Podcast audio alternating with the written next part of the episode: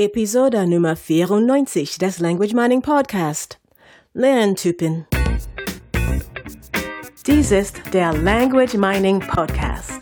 Der Podcast mit den besten Tipps und Tricks zum Sprachenlernen von der Language Mining Company in Zusammenarbeit mit Radio Proton.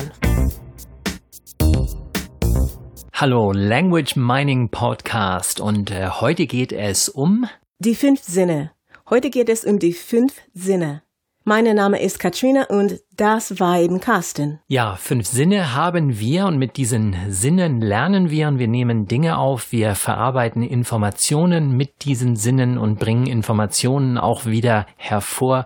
Das heißt, wir erinnern uns an gewisse Dinge, die wir einmal gelernt haben. Genau, es sind fünf Sinne.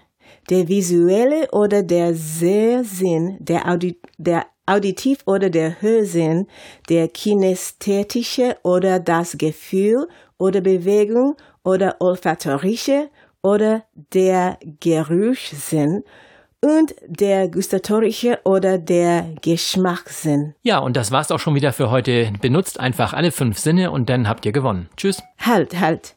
So schnell geht das nicht. Wir können doch sicher noch etwas mehr über Sinne erzählen, oder? Auf jeden Fall, natürlich. Diese Sinne, die haben es natürlich in sich und sie sind sozusagen das Kernstück beim Lernen. Nicht nur Sprachenlernen, sondern bei vielen anderen Dingen genauso. Die Sinne sind ähm, ja für, für, für alles wichtig im Leben und man sollte da ganz besonderes Augenmerk drauf äh, lenken. Was ist denn genau ein Lerntipp? Das ist ja das Thema der heutigen Episode. Ja, wenn man äh, sich überlegt, dass man die Sinne benutzt, um damit zu lernen und dann natürlich äh, auf dem einen Sinn stärker ist als auf dem anderen, das heißt, Menschen können zum Beispiel besser mit visueller Information umgehen, das heißt mit dem Sehsinn besser umgehen als mit dem Hörsinn, dann sind das also eher visuelle Lerner. Jeder hat also einen Sinn, den er bevorzugt verwendet? Ja und nein. Äh, die haben natürlich eine bestimmte Gewichtung. Das heißt, es gibt natürlich ich sag mal, diejenigen, die so 20, 20, 20, 20 sind, also die praktisch mit allen äh, Sinnen da zu 20 Prozent, also überall gleich stark sind, wo sich das Gewicht verteilt sozusagen auf, auf alle. Und es gibt natürlich auch Menschen, die, die ganz bevorzugt einen Sinn sich ausgewählt haben, vielleicht noch so einen zweiten Sinn haben, mit dem sie ganz gerne auch ein bisschen arbeiten und dann einen anderen Sinn total vernachlässigen. Wenn ich also weiß, was für ein Lerntyp bin, kann ich mich auf meinen Sinn konzentrieren, konzentrieren und lerne dann auch besser. Nun ja, da gibt es verschiedene Ansätze und ähm, das ist schon richtig. Das heißt, es gibt ähm, ähm, gewisse hm, so Richtungen, die sagen, ja, das sollte man genauso tun, weil wenn jemand damit Spaß hat, damit ähm, ähm, gut ist, dann sollte man auch das äh, vorantreiben. Das heißt, damit sollte, da sollte man ihn stärken und zwar in den Dingen, wo er bereits gut ist. Ähm, ich gehöre eher zu der Sorte, die sagt, okay, dann lass uns doch lieber das stärken, was nicht so gut ist, damit alles gleich gut wird. Und auch hier vergleiche ich ganz gerne mal wieder mit dem Sport.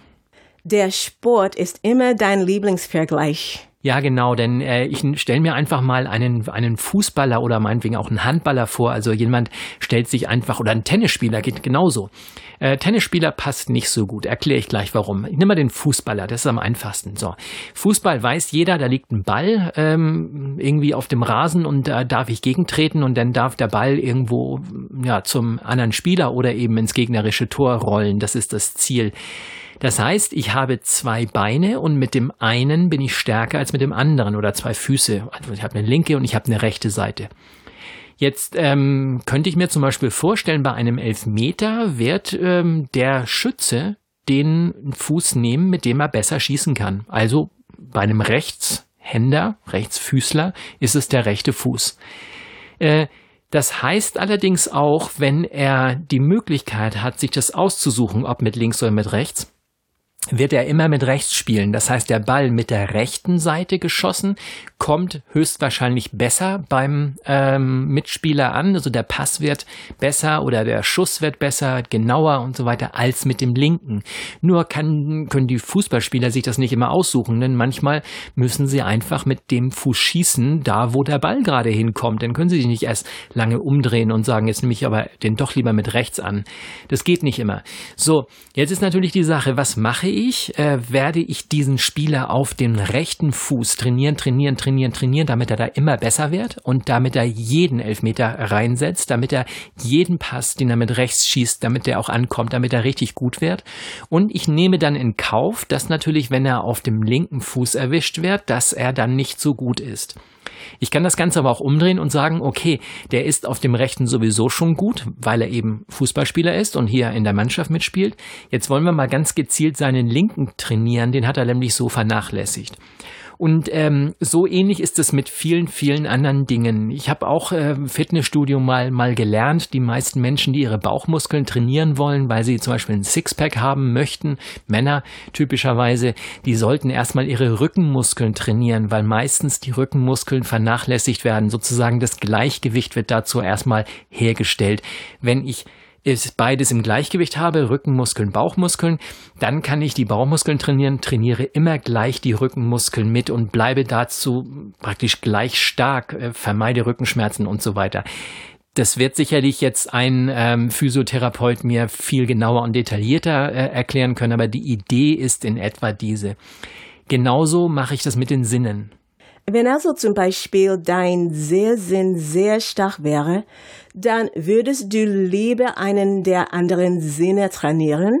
Ja, und immer wenn ich Zeit habe, natürlich. Also ich, ich muss jetzt nicht äh, da einen wirklichen Sport draus machen und meine Sinne trainieren, denn eigentlich will ich ja die Sprache lernen. Und hier hinkt der Vergleich natürlich ein bisschen. Äh, äh, ich möchte die Sprache lernen und ich soll Spaß, ich darf Spaß an der Sache haben. Und wenn ich keinen Spaß daran habe, dann bringt das nichts. Nur auf diese Sachen ein bisschen zu achten, macht schon Sinn, damit ich einfach ein bisschen verstehe, wie ticke ich denn, wie lerne ich am besten und so weiter. Welche Unterschiede gibt es zwischen den einzelnen Lerntypen?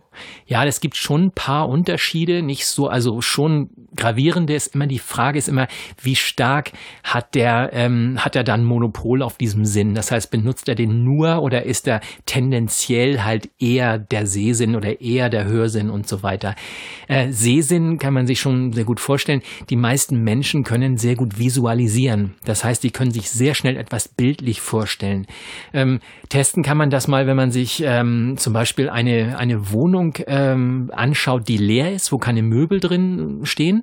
Und da gibt es Menschen, die, ähm, die können sich sofort vorstellen, wie da drin ein rotes Sofa, ein grüner Teppich und so weiter aussehen würde. Das heißt, die visualisieren diese Gegenstände praktisch in diesen leeren Raum hinein und wissen sofort, was sie gerne haben wollen, gehen zum, äh, zum äh, Möbelgeschäft und, und kaufen ein. Es gibt andere, die, die kaufen sich das Möbelstück und finden es dann im, also fanden das ganz toll da im, im Geschäft, aber wenn das dann im, in der Wohnung steht, sagt um, ist doch viel zu groß oder doch zu klein. Da, da hat's halt ein bisschen gehakt mit der Visualisierung. Also solche Dinge zum Beispiel. Äh, der Visuelle ist ein schneller Lerner. Er lernt sehr, sehr schnell. Warum? Weil das Gehirn mit viel mit Bildern arbeitet und Bilder ganz, ganz schnell erzeugt werden können. Also das Schnellste, was das Gehirn kann, sind Bilder. Wenn also jemand mit Bildern gut ist, lernt er sehr, sehr schnell. Das ist klasse. Ja, sollte ja jeder ein visueller Lerner werden. Na, das stimmt nicht ganz. Denn ähm, das hat natürlich, das waren die Vorteile und es gibt immer auch Nachteile. Der Nachteil bei einem visuellen Lerner ist, dass er sich selber etwas vorgaukelt. Er macht sich also Bilder, die gar nicht stimmen. Na, nicht ganz. Das ist, der macht sich schon die richtigen Bilder, wenn er richtig lernt, vorausgesetzt natürlich. Die Sache ist nur die, dass er äh, dass er glaubt, er hat's verstanden, nur genauso schnell wie Bilder im Kopf erzeugt werden können, genauso können sie wieder, genauso schnell können sie wieder gelöscht werden. So, das heißt, er glaubt, er hat's verstanden, hat er aber nicht. Das heißt, ähm, äh, visuelle Lerner haben tendenziell lernen sie zu wenig, zu wenig intensiv. Sie äh, ja investieren nicht genug Zeit beim Lernen, weil sie dann glauben, sie hätten es verstanden. Dann kommt die Prüfung und da ist natürlich dann ein bisschen Zeit äh, ver ver vergangen und sie wissen es nicht mehr. So, die, die sind also relativ schnell, die sind sehr flexibel, visuelle Lerner und so weiter, viele, viele Vorteile. Nur das ist halt der Nachteil, dass sie äh, dann glauben, sie, sie könnten es, können es dann aber nicht.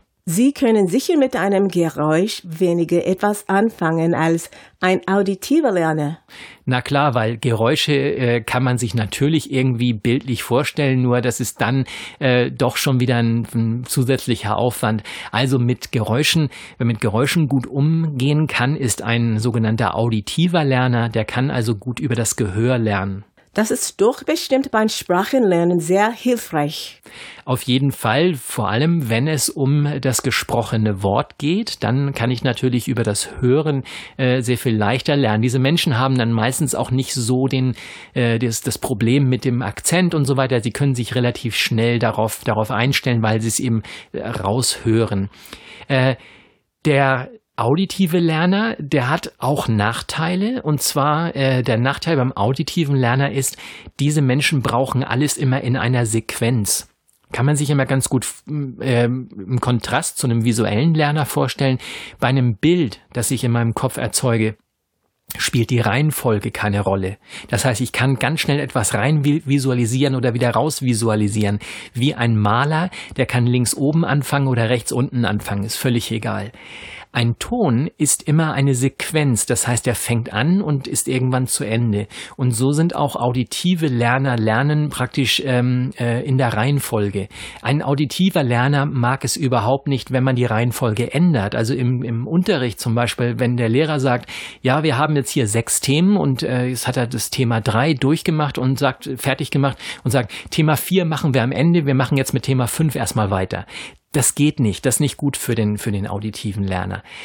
Auf der anderen Seite, weil er so sequenziell lernt, lernt er einerseits sehr langsam, allerdings auch sehr intensiv. Das heißt, im Gegensatz zum visuellen Lerner hat der Auditive es verstanden, weil er mit der entsprechenden Disziplin und äh, Ruhe und Langsamkeit vorangeht. Nur sehr viel effektiver als äh, der visuelle Lerner. Das heißt, effektiv, er hat's tatsächlich erreicht und, und verstanden.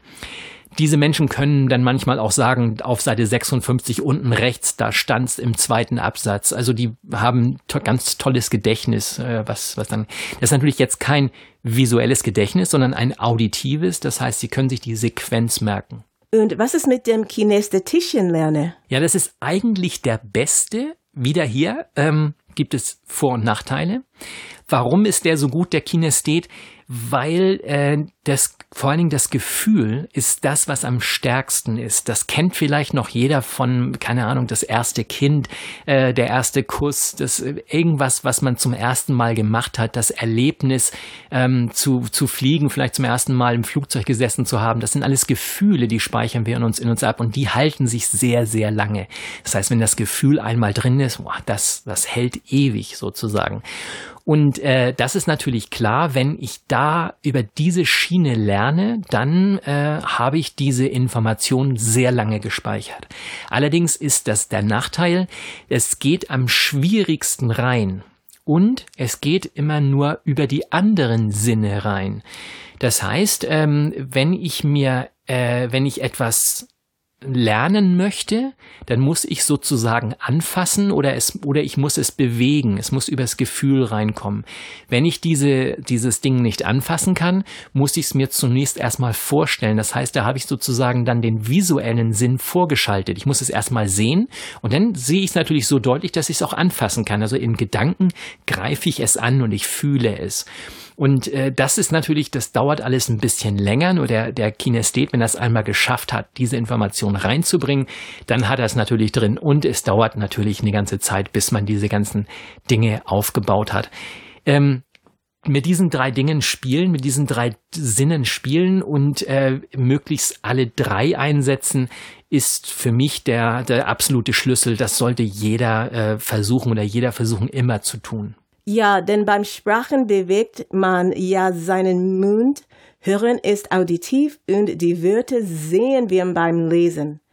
Es gibt doch aber fünf Sinne. Was ist mit den anderen beiden? Ja, die sind ein bisschen zu vernachlässigen, weil sie beim Sprachenlernen nicht so wichtig sind.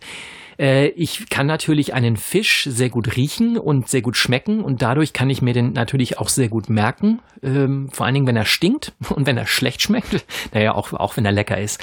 Äh, diese Sinne sind nicht so stark ausgeprägt. Ähm, auch hier gibt es natürlich Menschen, die ganz bevorzugt äh, mit diesen Sinnen arbeiten, die also sehr gut riechen können, die sehr darauf achten, wenn andere gut duften und so weiter.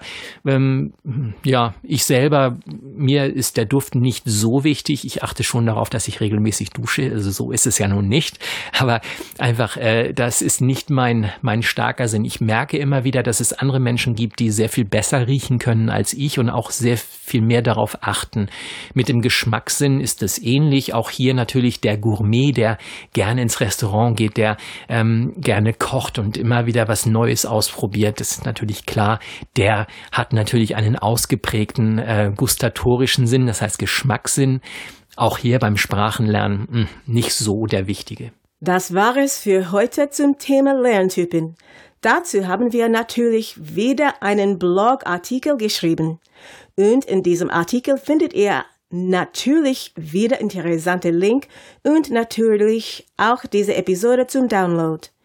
Wir verabschieden uns für heute und nächste Woche geht es weiter. Ja, von mir auch Tschüss. Ich hoffe, es hat euch gefallen und ihr habt ein bisschen was dazu gelernt. Das war der Language Mining Podcast. Der Podcast mit den besten Tipps und Tricks zum Sprachenlernen von der Language Mining Company in Zusammenarbeit mit Radio Proton. Weitere Informationen finden Sie unter www.languageminingcompany.com und www.radioproton.at.